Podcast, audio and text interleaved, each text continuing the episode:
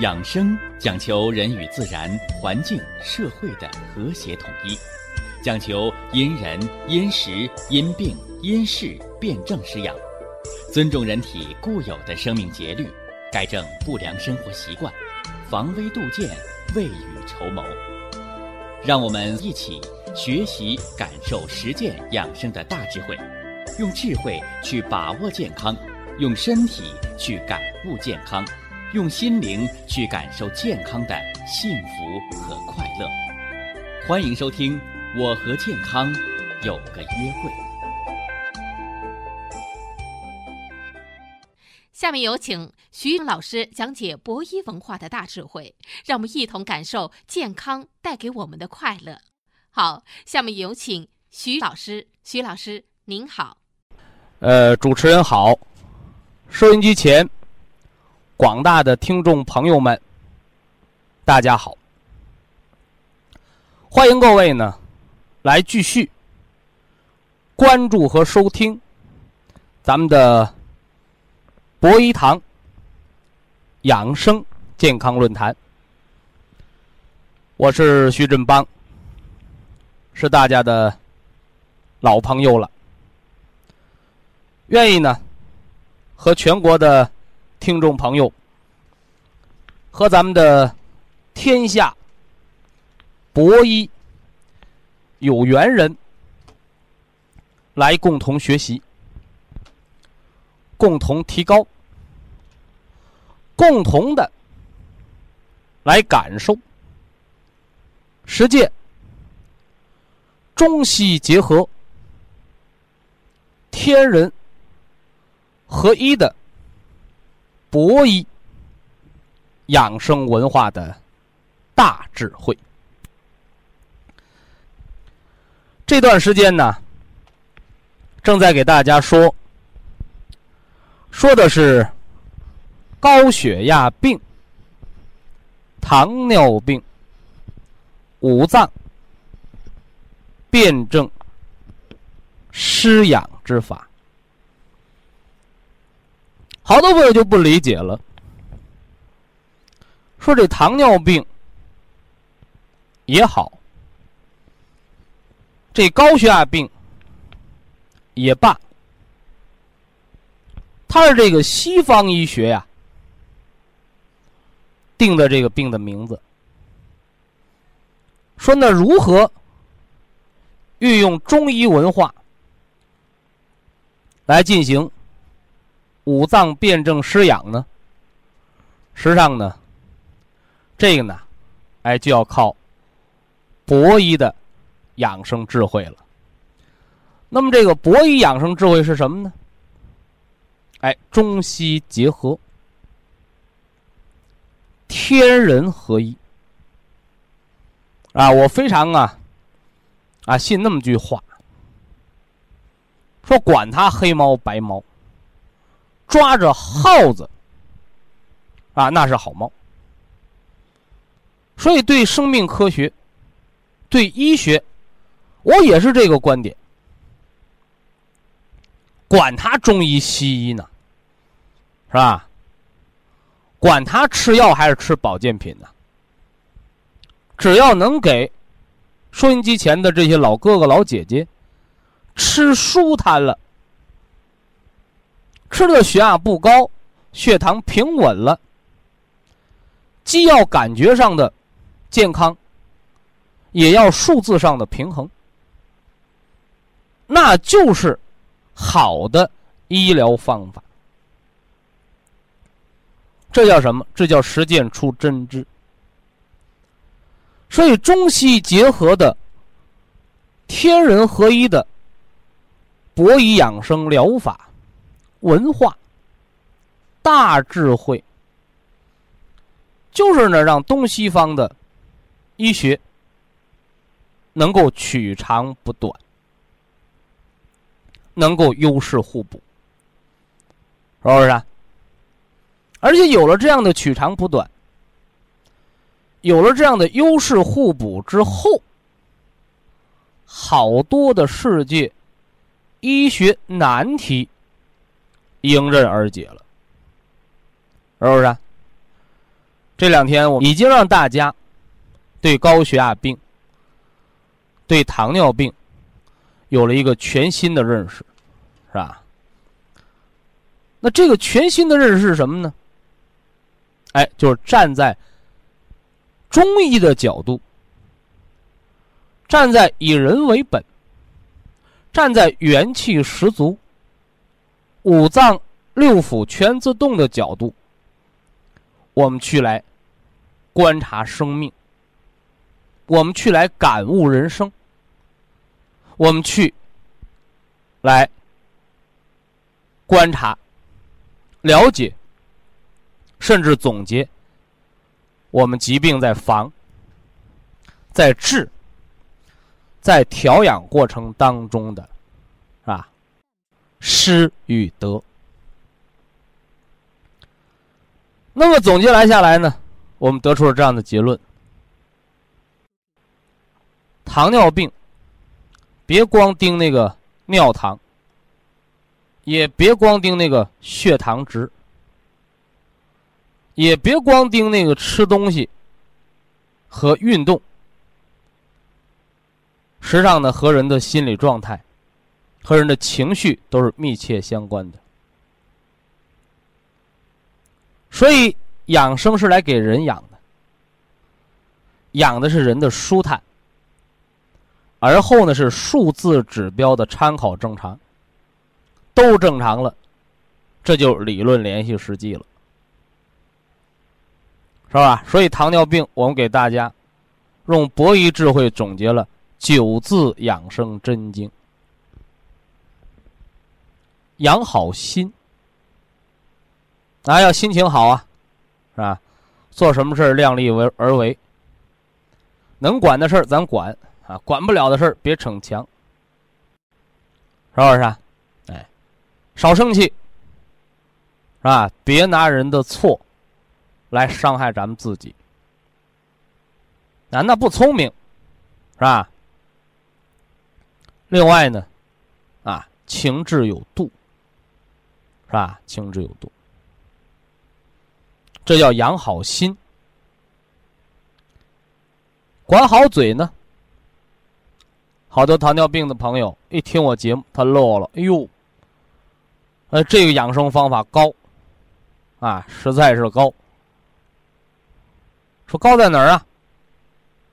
说博医疗法养生，糖尿病不忌口啊。特别那些已经饿得头昏眼花的，是吧？不敢吃水果的。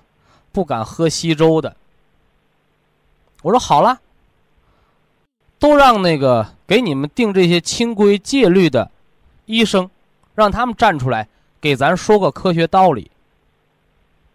甚至说哦，糖尿病不能吃甜的。前一段那糖尿病加脂肪肝的，我让他吃大山楂丸。徐老师那是甜的，我说怎么着？甜的是毒药吗？他无语了。他无语不行啊。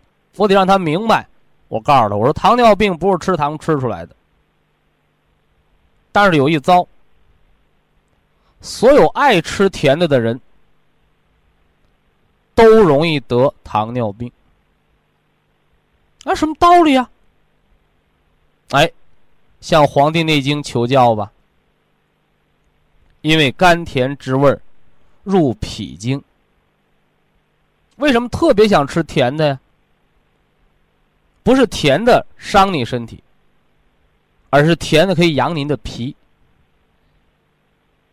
五色五味入五脏，人特别喜欢吃甜味的东西，也恰恰说明了一个道理，说明这个人脾虚。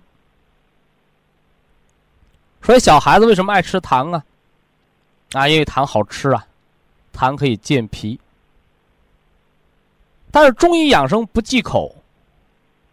这个不忌口不等于胡吃海塞，是吧？就像老夫子讲，啊，儒家人过七十而不逾矩，所以什么意思？所以人到七十岁就得绑起来吗？不逾矩？不是的。三十而立，四十不惑，是吧？五十。啊，知天命。六十花甲，人到七十不逾矩，从心所欲。说到七十岁，他为什么不犯错误了？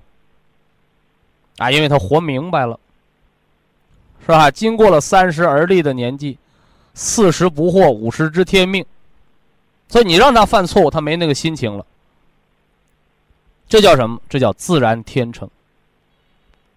所以呀，现在好多人早晨起床得靠闹钟叫，那说明你的身体是很糟糕的。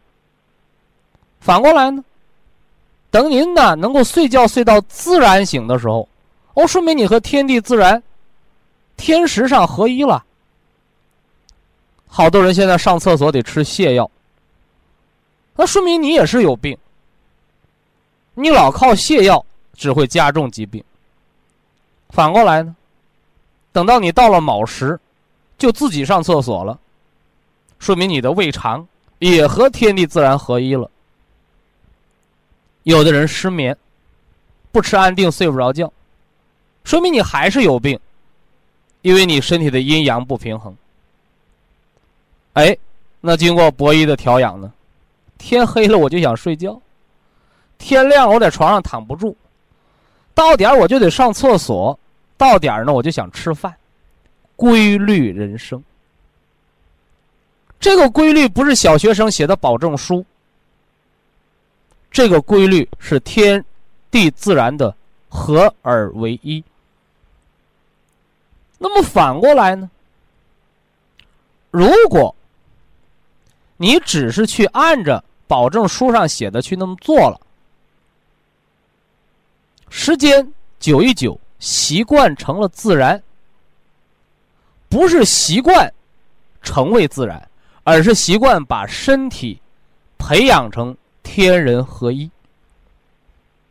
所以，养生的方法、养生的食疗、养生的保健品，这一切的一切都是外在的辅助，而真正的本质。就是养的自然天成，所以好多人问我说：“徐老师，保元汤是不是喝一辈子的？嗨，普参康是不是吃一辈子的？”我告诉大家，都不是。如果这些东西都是常年吃，那说明它没有效果。如果这些东西吃到一定阶段了，你什么不需要，天人合一了，这是养生之大妙。那反之呢？好多半条命的人又来问我，说：“徐老师，肝硬化腹水、糖尿病、肾衰竭、尿毒症，保元汤是不是要喝一辈子的？是吧？肿瘤放化疗之后，说普参康是不是要常年吃？”我这时候的回答没有迟疑，我说：“没错。为什么？因为你的元气啊亏的太多了，可能你这些常年用，你也不一定能长寿了。”就像我曾经跟那个心脏放了六个支架的老哥哥来说，我说你即使调到再好的状态，你的心脏上撂落了六个疤，是不是？啊哎，所以俱往矣，往事不堪回首。所以每个人你必须对你过去的身体，是吧？负责。那你对你现在身体所做的一切。是为你将来造福祉。过去的我们没法改变了，对不对？哎，再好的刀山药，它不如不嘎口。但是我们要改变的是未来。我们怎么改变未来？天天靠做梦吗？不是的。我们的现在就决定着未来，所以养生没有早。也没有晚，只有当下，是不是？所以糖尿病不忌口啊，想吃嘛吃嘛，因为吃啥都吃不出糖尿病来，是吧？但是呢，你就凉水喝多了，也会把人喝出病来。所以什么叫饮食有节呀？哎，不是告诉你吃水果得使劲洗呀，洗不掉的农药得糖尿病。没那关系啊，而是告诉你吃什么，想什么、做什么有一个节制。这个节制别跟别人比，跟你自己比。哎，你认为最舒坦的，那就是个度，是不是？所以养好心叫情志有度，管好嘴呢，叫饮食有节。所以糖尿病咱们吃水果干什么呢？吃水果可以化食啊。为什么让糖尿病的朋友饭后还吃大山楂丸呢？一个是甜味健脾，一个是呢山楂消积食，哎，可以把脂肪肝给化掉。那么糖尿病的人为什么让他喝稀粥啊？好的大夫说不能喝粥啊，粥是毒药吗？如果粥是毒药的话，那么坐月子的女同志为什么不吃包饺子、吃烙饼？为什么要吃小米粥、红糖水煮鸡蛋呢？现在这个不是中国人的专利了，是吧？老外现在也懂坐月子了。为什么呢？因为好多外国人啊。那个女的生孩子之前，哎呦，身体棒棒的，结果生完孩子你再看，啊，脂肪肝、风湿、骨关节变形。外国人都来中国学坐月子，这个不是说哪个老中医偏要教外国人的，这是外国人看到了中国女性的养生，看到了他们的身体健康，啊，来学习的。所以这和博弈文化是一样的啊！说我这个，我徐振邦啊，我我博弈堂我开个学校，是吧？我天天拉大家来学习，没有用，是吧？博弈天下有缘人。博弈养生论坛在全国是一所没有围墙的，原来我们叫老年大学，现在不是了，是什么呢？哎，我们有中青年的朋友，还有娃娃。啊，爷爷奶奶给娃娃在养生，是不是？啊？哎，我们还有好多医学的专业人士也来养生，所以真的，博医养生论坛，是吧？博医堂已经变成了没有围墙的生命科学交流、实践、共同提高、共同进步的这么一个大学堂了，是吧？我也在学习。啊，有人说徐老师，你跟谁学？我就跟收音机前的老哥哥老姐姐学，我跟百岁老人学，我跟那九十岁的老哥哥来聊，而且他们给我做证明了。啊，前一段那四川成都那个九十岁老哥哥，哎，徐老师你讲的很入耳。我说怎么了？还和我做的一样。呵，我说那我得向你学习。为嘛呢？你九十二啊，我还没到啊。你是实践呢。出真知是吧？我这儿呢完善理论，那我得向你学。你看，所以博弈论坛就是个学、论、实践不断提高的过程。那么糖尿病九字养生真经最后一条叫动好腿儿。好多人误认为锻炼身体了，错了啊！什么叫动好腿儿啊？叫劳逸结合。啊，劳逸结合。那么，在这个动好腿儿这儿，我们把保健品和药物把它融进去，劳逸结合，把保健品和药物融进去之后，叫什么？叫治养结合。治指的是治疗，养指的是调养。糖尿病的大量用胰岛素，糖尿病大量的用西药，就是把血糖值搞正常了。肝肾损害没有退路喽，药物性的肝硬化、肾衰竭，呵，那不是把病治好了，是把人治死了。反过头来呢，糖尿病调养，数值很高，人很舒坦，舒坦了一段时间之后，数值你不降的，你不降，它自己就下来了，对不对？哎，这什么过程啊？哎。糖尿病叫动好腿儿，适当的动来增加人的阳气，别劳累，累多了元气消耗了，病加重。治是为了控制数字，别治过了头低血糖也休克，过度运动消耗元气，过度控制饮食营养不良。所以治和养要相互配合。治到肾功不全，你还不保护肾，到尿毒症的时候就治不回来喽。所以养治结合，哎，这就是糖尿病九个字，却蕴含着糖尿病的五脏平衡之根。所以啊，高血压病我们分了三期是吧？一期高血压是可以治根的，二期高血压的冠心病阶段。是可以养长寿的，啊，三期高血压到了中风阶段，啊，是可以养生活自理，是吧？养这个什么呢？不复发，养防脑萎缩。说那糖尿病能不能也给它分三期啊？啊，我们先给它分了三类了，是吧？胰岛素消极怠工型的叫二型糖尿病，胰岛素罢工的。我们叫一型糖尿病，胰岛坏死了，受体都没了，我们叫三型胰岛素抵抗型糖尿病。所以这三型也代表着糖尿病的三个阶段。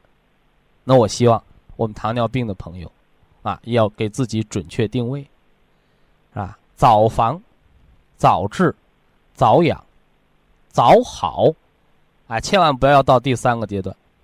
到了第三个阶段。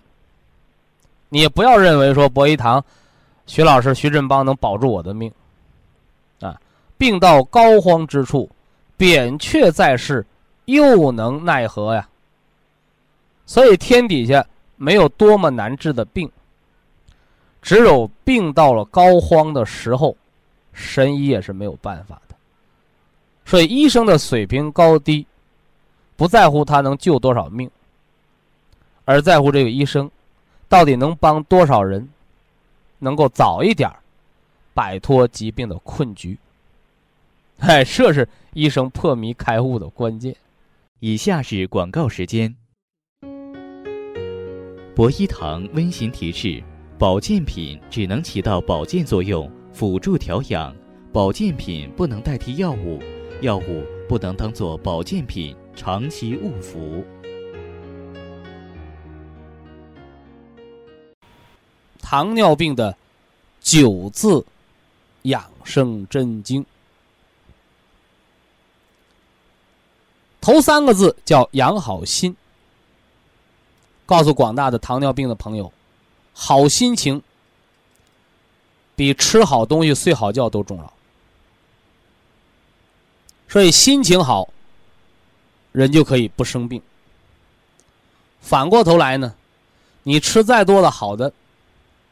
心情糟糕，人的细胞就会突变，人的情志会导致人的内环境改变，甚至诱发癌基因的激发。包括人的心情和人身体内的物质能量代谢是密切相关的。养好心，管好嘴，这呢是糖尿病的饮食调节啊。什么都可以吃啊，在博一堂，咱们来进行糖尿病的养生是不忌口的，啊，但是呢限量是吧？什么都别多吃。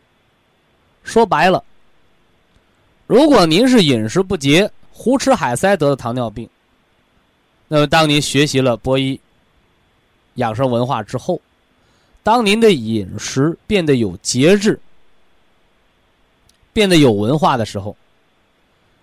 你会发现，原来平稳的血糖、身体的健康，是完全可以吃得出来的。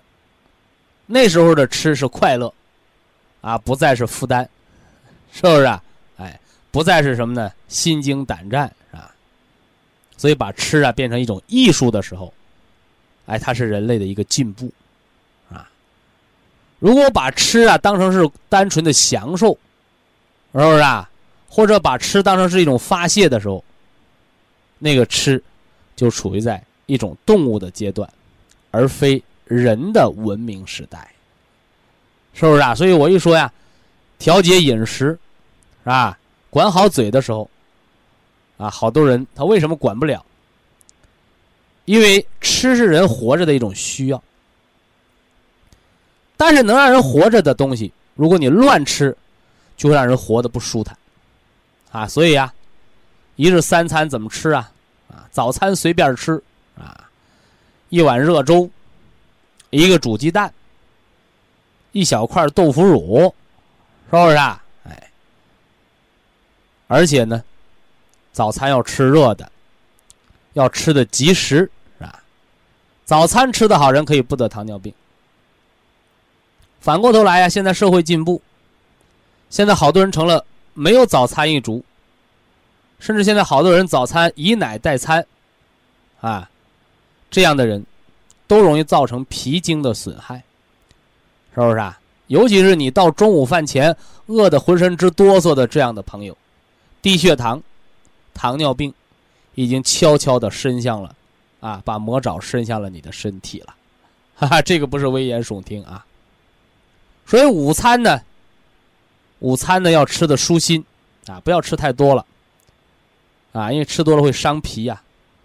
过午不食啊，中医的过午不食不是告诉大家过了中午不吃饭，是告诉大家过了中午，包括人到中年不能暴饮暴食的道理。那晚餐呢，晚餐少吃一口活到九十九啊，啊，所以晚上吃完了要遛遛弯儿。啊，尤其是中饭和晚饭，如果有虫草酒佐餐而用的话，啊，那是人间的一件美事儿，是不是？哎，饮虫草酒，一则补肾，二则润肺，三则柔肝，四则通利筋骨，五则厚补胃肠，六得舒缓情志。啊，这是虫草酒的六个好处。啊，那么糖尿病九字养生真经的最后这三个字叫动好腿。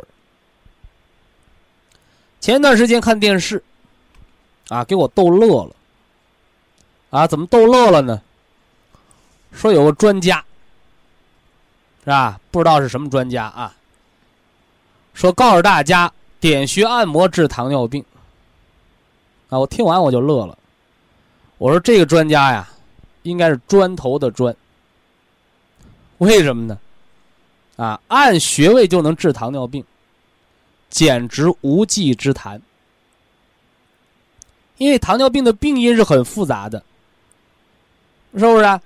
你没有把病因学解决了，按个穴位治糖尿病，和按个穴位治高血压，又有什么区别呢？这就等于啊，把中医博大精深的辨证施治之法，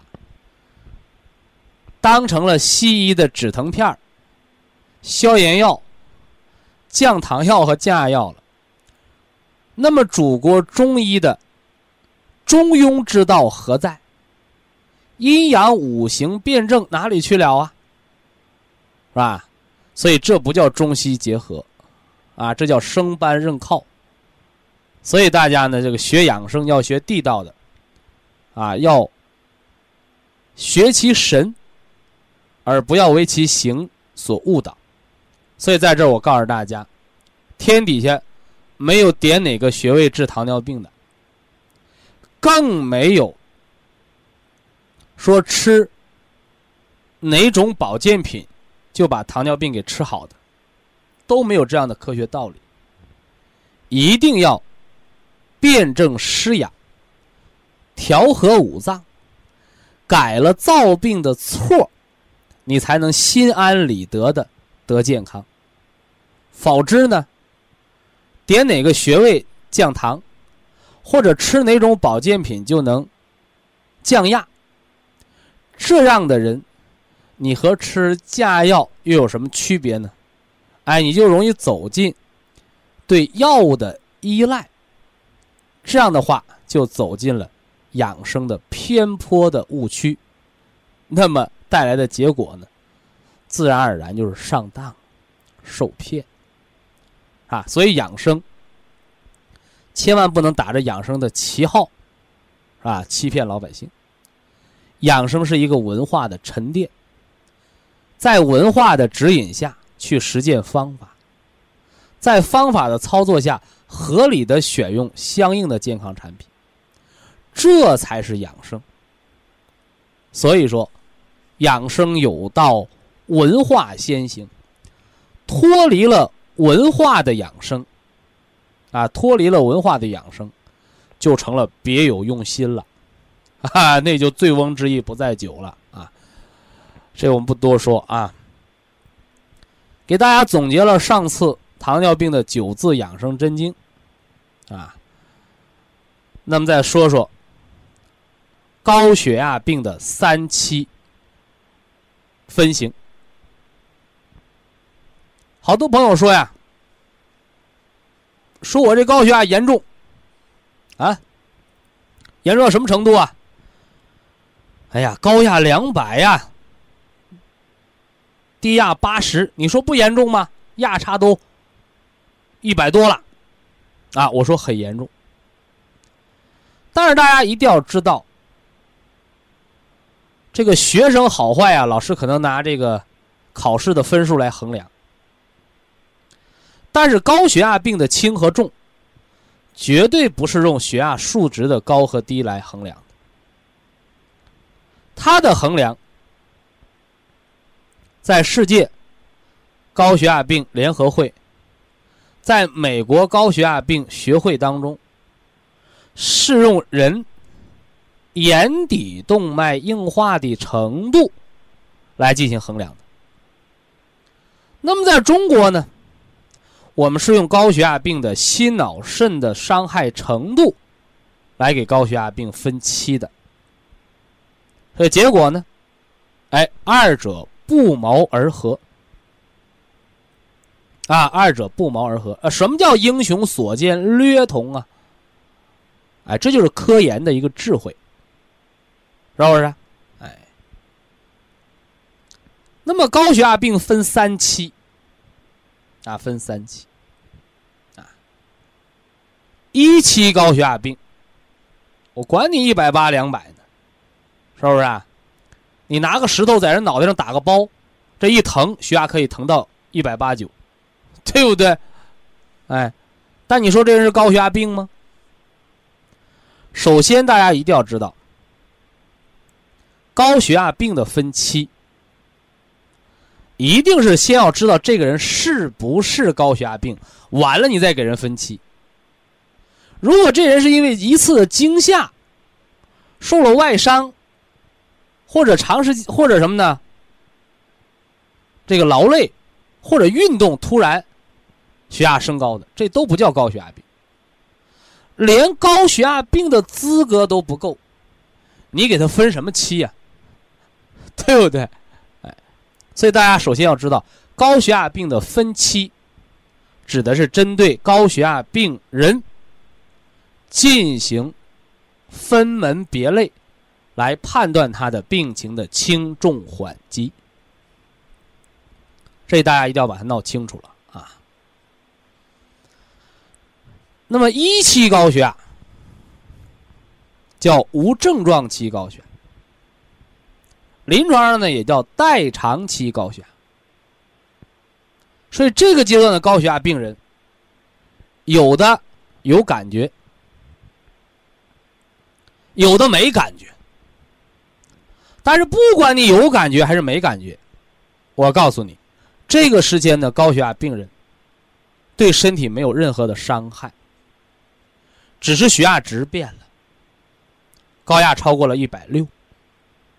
亦或是低压超过了九十五，条件是在安静状态下测了三次血压，而且不是一天测的，所以这是高血压病的通行证。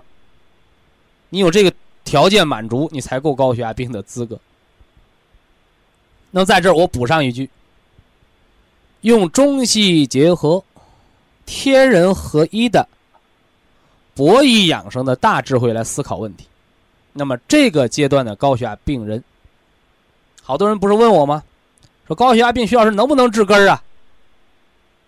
啊，那这时候我告诉你，一期高血压是完全可以彻底根治的。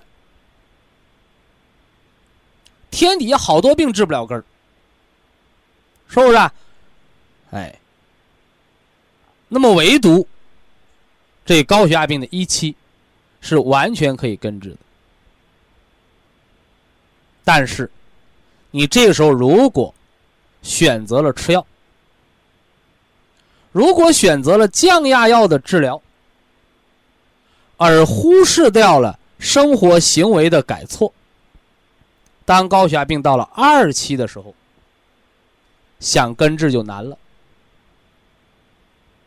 可能将来你彻底摆脱了降压药，而且保持血压平稳，但高血压病所造成的心脏的损害，二期高血压叫冠心病阶段。你没个三年五年，甚至说你没个十年八年，高血压病所造成的心脏。冠状动脉的粥样硬化，想完全彻底的清除，是需要很长一段时间啊。所以告诉大家，高血压病到了二期，到了冠心病的阶段，还能不能根治啊？我只能告诉你，有可能啊，有可能，但是已经不是什么呢，完全了，哈哈，这大家知道。二期高血压呢是常年吃药血压正常，没得中风、心脏缺血、动脉硬化的阶段，这叫二期高血。那么还有人问我说，什么样的人普参康要吃一辈子？什么样的人养生保健品补元气喝保元汤要一辈子？那我来告诉大家，所有半条命的人养生。是终生的，因为很可能因为你一时的失误，就会丢了性命。所以半条命的人不是长寿，啊，不是长寿，而是活得舒坦罢了。啊，这个叫看人下菜碟啊，你病到了不同的阶段，我们期待的治疗结果也是不一样的，是吧？你就像那个心肌梗塞了，到医院放支架，还问我，啊，说徐老师，我心脏放了支架了，我心梗是不是就彻底好了？彻底好了？我说谁告诉你的？这大夫跟我说的。我说第一个，你放了支架，从此之后你心脏里边就多了一个支架，多了一个金属异物，它在那儿，你心脏能和。梗塞之前彻底一样吗？这是第一个，回不到从前了。第二个，心肌梗塞，心肌梗塞它不搞计划生育，它不是独苗，它不是独生子，它一定是有多个血栓，只不过这个比较重罢了。所以支架有的放一个，有放俩，有放仨，这说明什么？心肌梗塞的血栓是多发的，不是独生子。那么在调治上，你支起了一个，那别的陆续加重，你还得支。所以心梗的病根在哪儿？就在这动脉粥样硬化、血栓形成的六大病因，才是真正的病根。所以有人经常说呀，说那个哪个病好治和哪个病不好治。实际上说到头来，世间无难事，只怕有心人。你找着病因了，这东西就好解决了，势如破竹啊。你没找到钥匙，你想把这锁给打开，撬锁和开锁它是完全不一样的。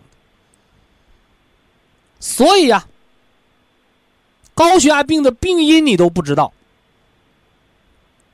心肌梗塞的成因你也不知道，你却指望着医生的一个支架，或者你却指望着外国的进口药，就给你根治了。你说，难道这样的人，你不是自欺欺人、掩耳盗铃吗？所以三期高血压叫脑中风阶段，或者更准确的讲叫中风阶段。因为高血压病它不是光伤心、光伤脑、光伤肝肾，大家一定要知道。那句话怎么说来着？说天若塌下来，那大个的顶着。为什么呢？先砸个高的。说大水淹过来，那个小的先喝水，对不对？为啥他个矮呀？水往上涨嘛，对不对？哎。所以，人得高血压病，人的全身的五脏六腑、四肢百节，它的受伤害的程度都是一样的，都是一样的。只不过呢，有的耐受力强一点，没感觉；有的地方呢，血流量大，耐受力差一点，提前有表现。所以我给大家讲了。冠心病，好多人把它当心脏病来治，那就叫井底之蛙。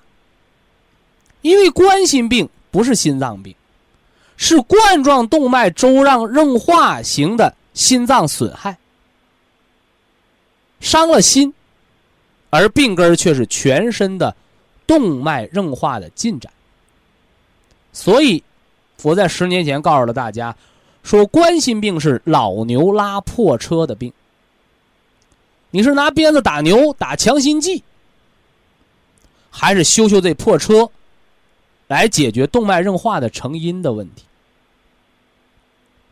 不同的角度，不同的观点，那么结果也是大不一样的。所以三期高血压，好多人认为就是中风，我告诉你，眼底出血。也叫三期高血压。我还告诉你，心肌梗塞也叫三期高血压，下肢动脉闭塞症也是三期高血压。所以，三期高血压是全身性的动脉的损害到了一定的程度。所以，刚才我们讲了一期高血压是完全可以根治的。二期高血压是有可能根治，那么三期高血压是无论如何也无法根治。那句话怎么说来着？说就是你给我们吃云南白药，你也没法弥补我们心灵上的创伤。所以，三期高血压是内伤，是吃药吃保健品，是生活行为改错。你都无法弥补的一个伤害，所以那咋办呢？那我们就把伤害降到最少。所以三期高血压病人，眼底出血、脑梗、脑出血、心肌梗塞、下肢动脉闭塞症的人，忠言逆耳，这样的朋友的养生，就是个长期的过程。甚至于是终身的过程。那么这样的人的养生的最终的目的，也就是能达到无疾而终。这个无疾而终，就是不要被疾病把命给你要了，最后让五脏六腑能够达到一个同阶段的衰竭，寿终正寝，那就是福祉喽，对不对？所以心梗的人。脑中风后遗症的人，是吧？你喝保元汤，吃福仁康，你调到了和正常人一样的生活了，这是您的福气。但是我徐振邦说句不耐听的话，这只是表面，所以你的五脏内伤，你一定要知己知彼，百战不殆，这样你才能养得好，养得安心，养的后半生。快乐幸福，呃，下来的宝贵时间，我们给听众朋友开通今天的节目直播热线。非常感谢徐正邦老师的精彩讲解，听众朋友们，我们店内的服务热线零五幺二六七五七六七三七和零五幺二六七五七六七三六已经全线为您开通。随时欢迎您的垂询与拨打。下面有请打通热线的朋友，这位朋友您好，这位朋友您好啊，老师您好，啊，请讲。我想咨询一个问题。您是哪里听众啊？陕西西安的。哦，西安，咱们古都西安的啊。对，嗯你讲的知识呀也太彻底、太细了，哎，挺简单易懂。先除心疑，后解病痛。你这心里边的结得病的原因不知道，你那病是好不了的。对对对。我第一个问题就是说，我那个老婆啊，她那个老是每到这个每年到这个时候，她那个上眼皮老是发肿，上眼皮肿，哎，还下眼下眼袋也比较大。哦，我就是想问，我在西安那个中医院去检查了，这个他一检，我去检查化检查那个西医的中医怎么说？西安中医怎么说？那？个肾，他就说一切正常。他的一切正常啊，是好事并不代表没有病，哎，只是说明这个病还不重，哦。就是没有零件损害，不是说啊这个病典型就是肾炎了，它不是，他哦。通过西医化验指标，哦，你这还不是病，对但是不是皆大欢喜，他说不是病，我都肿了，你怎么说我不是病啊？就是啊这就是中医的优势了。啊，我在眼睛的五轮当中给大家讲过，眼睛的五轮记不记得？嗯，瞳孔为水轮，对，人的瞳孔是肾经之所在。这人死的活的，一看瞳孔打开了，完了，对，对不对？肾经泄了，瞳孔外边水轮之外围着谁呀、围着木轮，木轮就是肝嘛。对人那个黑眼黑眼仁是肝。对哎，所以说你看那甲亢的人，那黑眼睛眼珠瞪的全是黑的，什么意思肝火旺。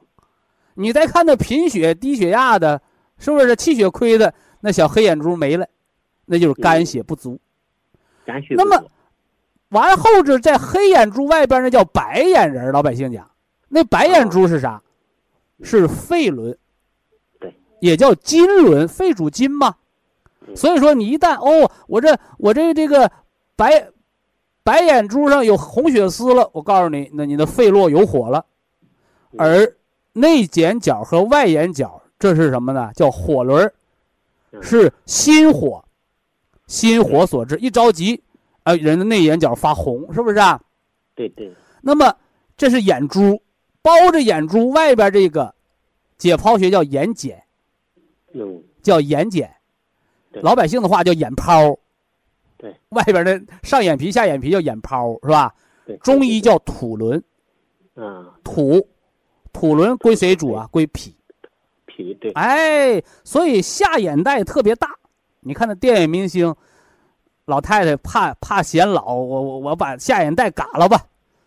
他为什么有下眼袋呀？你的脾脏已经不好了，哎，脾已经虚了。脾是属土的，嗯这土一虚了，那水就要泛滥，对是吧？为什么我我们这一代人都是从山东呃跑到这个北方啊？为什么呢？那黄河老泛滥呢，哼，黄河老泛滥呢，对不对？哎，嗯所以呢，现代医学结合中医理论，告诉你，上眼皮水肿是肾经不固，容易是肾炎了；下眼皮就下眼袋浮肿是脾不化湿了。那么哦上眼泡、下眼泡加一起都肿了，有的人肿的跟铃铛一样，脾肾阳虚，脾肾哎，就是脾肾不足了。这个嗯脾肾不足了，首先你要注意，它是阳气虚了，啊，阳虚了。所以说，你看脚一凉，一吃凉东西，或者有的人，哎呀，我夏天我还我夏天咱们吃瓜果蔬菜，哎，我我到冬天了，我看病人还拎一堆瓜果，还拎大西瓜，那那就害人了，那是毒药了。啊，为什么寒凉植物夏天要温热蓄暖，你还吃寒凉的，不就伤了阳气了吗？对对对，就是我夏天我洗洗澡，那身上有汗味儿，我得洗。那大冬天冷的直哆嗦，你还洗澡，那不感冒了吗？那不都伤了肾阳了吗？嗯，哎，所以呢，从五脏营养食补上来说，给它补脾肾，就早晨健脾，晚上补肾精。完了，饮食上，给你老伴儿就吃热的东西。哦啊，什么羊肉、羊肉泡啊，水盆羊肉啊，喝点热汤，这都成，唯独不能吃寒凉的东西。对对对。但是呢，还不能吃的油腻，哦。为什么呢？因为这个脾是属土啊，啊对，脾属土啊，你这土是有阳气，这土能长庄稼。那为什么现在那么多女人怀不上孩子？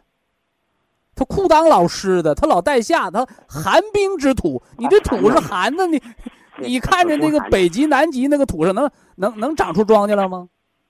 说一样道理，你当这脾阳不足的时候，它运化能力差，所以给你老伴儿一天说说三顿粥有点夸张吧，一天最起码两顿喝小米粥，哦早晨喝热粥，晚上喝热粥，这个而且要小米粥，不能大米粥。可，以用那个紫砂锅熬哈哎，那最好了，啊，那最好了。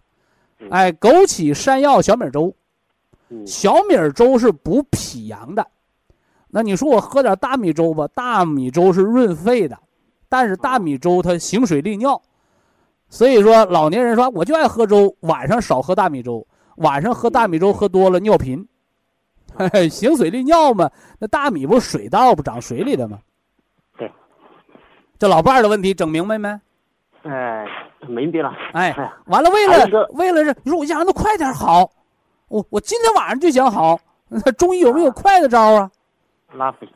当然有，哎，你看看，你不要认为中医都是慢的啊，老中医得老到眼皮都打不起来了。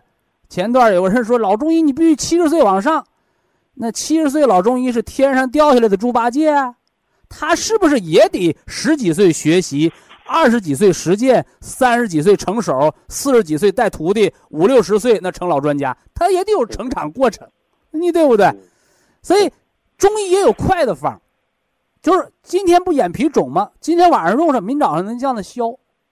什么招啊还？哎，热炎暖命门，啊这样呢，那命没化。二斤的粗盐粒子斜盐，炒炒炒，炒完了装到一个纯棉的布袋子里头，敷到腰间的命门之处。命门一暖，你第二天肿，早晨这眼泡肿消一半。包括晚上泡脚的水里头放勺盐，啊这都是帮你快速消肿的方法。嗯，哎，他也不用吃利尿药，他也不用打利尿针，你看多好。可以喝那个冬瓜玉米须。呃，冬瓜玉米须子水呀、呃，啊你要是有水肿的可以喝，叫利尿方，但是啊消了肿马上停，啊啥意思呢？因为这个东西用多了寒，哦但凡泻下的东西它都是寒的。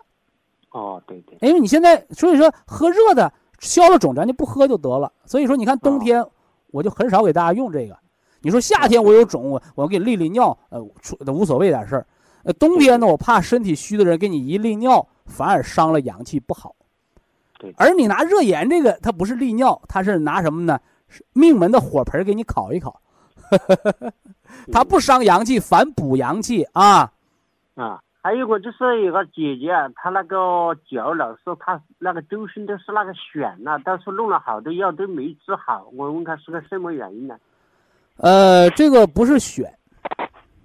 老话说“是医不治选，治选就丢脸”，啊，所以呢，原来治选就当成真菌呐、抹抗真菌的药，啊，这个不符合中医的这个什么呢？这个五脏的观点啊，五脏调理的观点。他的他的好多大医院去弄了药都吃了，好像没先别说大医院弄的药，你先告诉我大医院给定的病名儿。他好像是说那个还是属于免疫力低下那种。哎，你看看吧，所以它不是感染，不是什么菌不菌的事儿，知道不？我说脱伤生机，大家都认为哦，那伤口长不上，阳气一到，血一到，伤口封口了，那只是你看到的疮。为什么皮肤得病？气血不能输布到皮肤，所以皮肤免疫力低。黄芪补的是表气，补的是皮肤之表阳。你表皮肤表的阳气得到补充，血到这儿了，免疫力调和了，你皮肤的疮疡自然而然就消散。这这回听懂了没有？听懂了。哎，老师哎，还有我问他，我 还有啊 还有啊，说呃我父亲就是他现在七十多岁了，他现在流汗口、流流口水，哦还有个他就是说血脂又高，他就说他这个医生说他不敢吃肉，不要他吃肉不让吃肉是对的，啊不让吃肉是对的，但是哦换而言之来讲，你光不让吃肉，那个病也不会自己好，哦，因为吃肉多了，痰湿加重，脾不化湿，痰蒙心窍，不中风了吗？对对对，他但是有的人说，那我就不吃肉，我就好了呗？不对，你不吃肉只代表它不加重，那已经产生的痰湿谁来化它？脾哎，所以现在叫小中风，陈皮干姜红枣汤，哦炒大枣那个水知道吧？啊，知道知道，哎，这样的哈喇子就能消失。完了有三个月一化验，你血脂啊、动脉粥样硬化逐渐下来，三个月哦你看，三个月没中风你就赢了。啊因为中风这个毛病啊，它是日积月累攒成的。对。但是呢，他跟咱们考大学一样，说那个每年都有学生在读书、在考、在上学，但是一年考大学就那么一回，明白吧？中风也是这样的，中风考大学一年两回，冬夏之交的时候是容易中风发作的他吃那个大的那个大山楂丸怎么样了？啊，配着吃更好更好啊，配上吃更好。那那个大山楂丸就管你那哈喇子水。啊。完了，你吃完大山楂丸，子要想吃肉了，少吃点肉也没事儿，啊，明白这意思了吧？啊，吃硬肉不能吃肥肉啊。啊，，没错，就是这个肉啊是有区别的，嗯。就是啊，这个古代啊，这个穷人吃猪肉，啊有钱的人吃牛羊肉，啊是不是啊？你你再有钱的人吃鱼肉，吃海鲜，但海鲜反过来它又寒凉的，所以尽量给老人家吃点鱼肉，尤其是海鱼啊。哦，这个动物蛋白我们不讲过吗？这地上跑的不如天上飞的，天上飞的不如河里游的，河里游的不如土里拱的。防中风啊，也别熬夜，也别什么的，也过度饮酒，也别大喜大悲。老人是越平淡，他越健康。他哎就现在那酒也不敢喝喝了啊，可以少饮，少饮。少饮酒可以化食啊。我给他弄的那种葡萄就可以喝嘛。我刚说完，少饮酒可以化食积。对，这个少的概念是什么？嗯白酒三到五钱，嗯红酒不超过三两，啊，二两是一百毫升，你别超过一百五十毫升呗。对对对对，啤酒就别喝了，啤酒的养生的作用就是那个什么，你你瘦子想长肉，你喝点啤酒，呃，健胃消食了，是不是啊？啤酒营养能量多嗯啊，成喝成将军肚。而真正从养生的角度，一个是白酒，它能增加低密度脂蛋白，啊，增加这个高密度脂蛋白，降低低密度脂蛋白，就是净化血液。再一个就是红红酒，红酒喝里边的原花青素抗动脉硬化。对对对，但都是少用啊嗯，少用。呃，特别流咸水这个期间，你葡萄酒里边的原花青素和葡萄籽里、葡萄皮儿里边原花青素的比是不一样的。希望老爷子平平安安的度过这个中风的这个高发期啊！啊，祝你身体健康啊！哎，大家健康，大家健康。啊，好哎，，再见啊好，！再见了，再见啊！嗯好，非常感谢徐正邦老师，我们明天同一时间再会。听众朋友们，下面请您记好，苏州博医堂的地址是在人民路一千七百二十六号，服务热线零五幺二六七五七六七三六六七五七六七三七。客服微信号二八二六七九一四九零，微信公众号搜索“苏州博医堂健康管理中心”。好，非常感谢您的收听，我们明天同时间再会。